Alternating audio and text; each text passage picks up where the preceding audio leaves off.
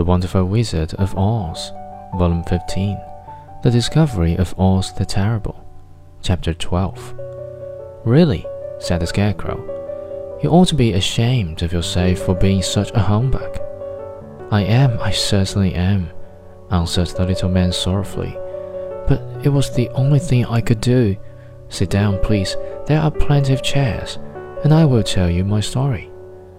So they sat down and listened while he told the following tale.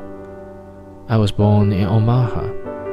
Why, that isn't very far from Kansas, cried Dorothy. No, but it's farther from here, he said, shaking his head at her sadly. When I grew up, I became a ventriloquist, and at that, I was very well trained by a great master. I can imitate any kind of a bird or beast. Here he mewed so like a kitten that Toto picked up his ears and looked everywhere to see where she was.